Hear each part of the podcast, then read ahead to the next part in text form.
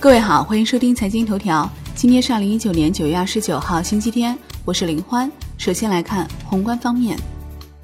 江海证券表示，目前来看，猪价上涨趋缓，猪肉供需缺口较大，短期内难以填补，猪价上涨或超出预期，年内 CPI 破三风险较高。国内股市方面，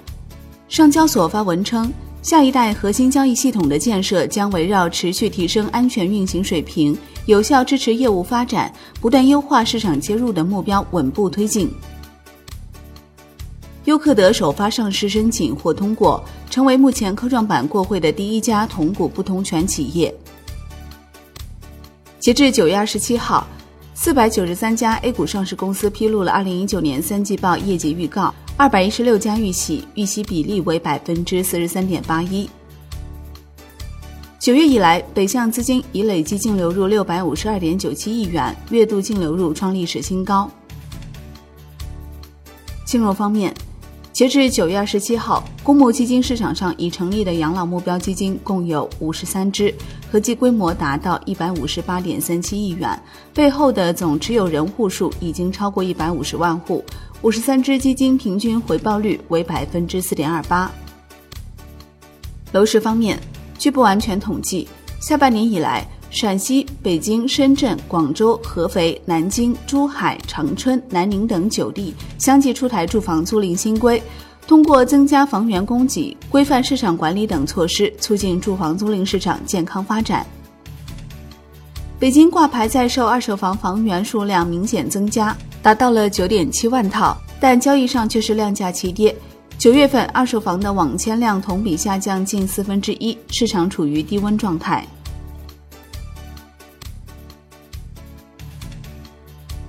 产业方面，外管局发布的二零一九年上半年中国国际收支报告显示，上半年中国境外旅游支出一千二百七十五亿美元，超五成旅游支出发生在亚洲地区。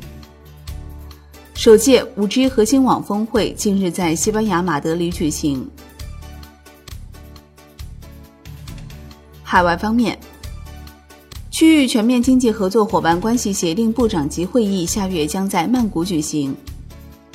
消息人士透露，英国政府计划将在下周保守党会议后公布一份详细的脱欧提案，以打破脱欧僵局。新西兰将从当地时间周日凌晨两点开始进入夏令时，其金融市场交易时间和数据发布时间将较冬令时提早一小时。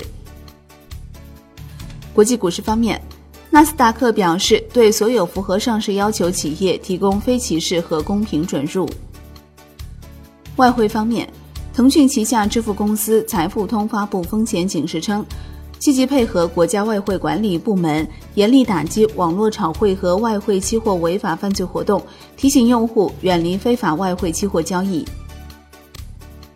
好的，以上节目内容由万德资讯制作播出，感谢您的收听，我们下期再见喽。